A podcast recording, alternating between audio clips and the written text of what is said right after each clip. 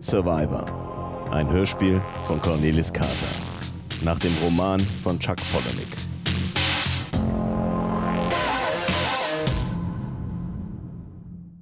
Flight Level 310.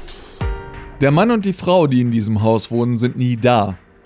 Meine Aufgabe ist es hier alles so weit in Ordnung zu halten und die Reste von dem, was hier passiert, wenn ich nicht da bin, zu beseitigen. Die beiden sind eigentlich überhaupt nie da. Das bisschen, was ich über sie weiß, kann ich nur daraus schließen, was ich Tag für Tag aufräume. So muss ich zum Beispiel ihre Videokassetten zurückspulen. Begleitagentur Anal Total. Oder Sündbad der Seestecher. Ich verlange vollständige Kontrolle über Sie. Ich muss immer wissen, wann Sie wo sind. Schauen Sie in Ihren Terminkalender. Sie müssen mir sagen können, was Sie heute in fünf Jahren um 16 Uhr machen werden. Ich brauche exakte Angaben. Nicht arbeiten. Ich bezahle Sie dafür. Das Ehepaar, für das ich arbeite, ist versessen darauf, Etikette zu lernen. Auch das ist mein Job. Die beiden waren einmal die einzigen Gäste auf einer Dinnerparty, die nicht wussten, wie man eine Fingerschale zusammen mit einer Untertasse hält.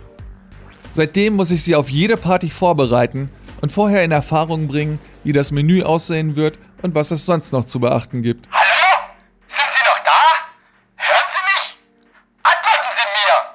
Verdammt! Was ist heute Abend? Wir machen uns den ganzen Tag schon schreckliche Sorgen. Heute Abend liegt das Spinatsoufflé auf der 1 Uhr Position. Die rote Beete auf 4 Uhr. Fleisch mit Mandelsplittern befindet sich auf der gegenüberliegenden Seite vom Teller auf der 9 Uhr Position. Zum Essen werden die Gäste ein Messer benutzen müssen. Und das Fleisch wird Knochen enthalten. In der Kirchenkolonie, in der ich aufgewachsen bin, wird man auf das, was es hier zu bewältigen gibt, nicht vorbereitet. Auch nicht in der Hauswirtschaftsschule. Nach über 16 Jahren in Häusern wie diesen kenne ich mich bestens aus mit geohrfeigten Gesichtern und wie man sie wieder herrichtet.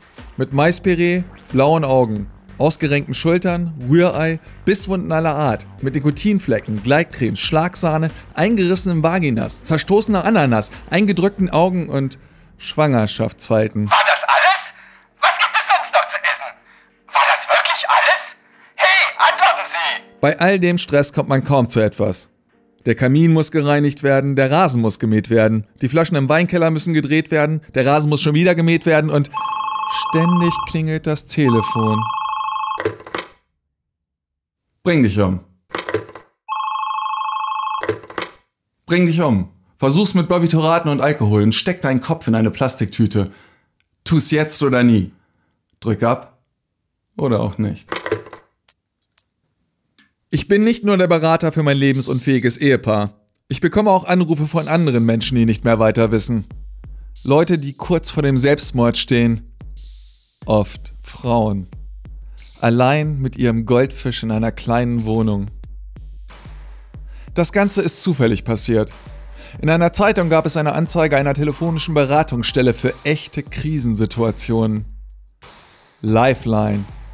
Du bist nicht allein. Die abgedruckte Telefonnummer war geringfügig falsch. Seitdem landen alle Anrufe hier. Natürlich haben sie das sofort gemerkt. Deswegen habe ich mit eigenen Aufklebern nachgeholfen. Gib dir und deinem Leben eine letzte Chance. Ruf mich an. Ich kann dir helfen. Trevor Hollis hier. Ich kann nicht schlafen. Meiner Wohnung und kann einfach nicht schlafen. Denn dann kommen die Albträume. Ich halte mich wach. Ich will nicht wieder von vollbesetzten Flugzeugen, die abstürzen, träumen. Denn das wirkt alles echt. Und es passiert. Niemand hilft mir. Keiner glaubt. Ich kann nicht weiterleben, solange ich die Zukunft sehe, aber nicht helfen kann. Ich halte mir hier gerade den Lauf einer Pistole an die Schläfe. Nennen Sie mir einen Grund, warum ich nicht abdrücken sollte. Bring dich um. Tu es. Mach schnell. Die Welt ist nicht so schön, dass du hier bleiben und weiter leiden musst. An der Welt ist eigentlich gar nichts dran. Bring dich um. Das ist für mich nichts anderes als eine Art der Unterhaltung. Ein besonderer Kick, die Sache so in der Hand zu haben.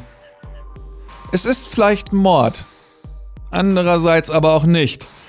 Es kommt darauf an, wie viel man sich selber zuschreibt. Es sind oft 18-, 19-jährige Mädchen, manchmal auch jüngere, die mich anrufen. Es ist immer das Gleiche. Stehen mit nassen Haaren an einem öffentlichen Telefon heulend im Regen und flehen um Hilfe. Tagelang allein, im Bett zusammengerollt. Dann rufen sie mich an. Den Erlöser. Es ist einfach wunderbar, ihnen zu lauschen. Sie vertrauen mir einfach. Trevor Hollis. In ein paar Tagen werde ich ihn auf dem Friedhof wiederfinden. Es ist immer so. Erst habe ich die Leute am Telefon und dann laufen sie mir auf dem Friedhof wieder über den Weg. Aber eigentlich bin ich nur wegen der Blumen dort. Es gehört zu meinem Job in den Häusern, in denen ich arbeite, immer frische Blumen aufzustellen. Die Blumen soll ich in eigenem Garten pflücken, den ich zu pflegen habe. Ich soll sie im Garten heranziehen, aber das bekomme ich nicht hin. Stattdessen stehle ich die nachgemachten Blumen vom Friedhof und stecke sie in die Gartenerde.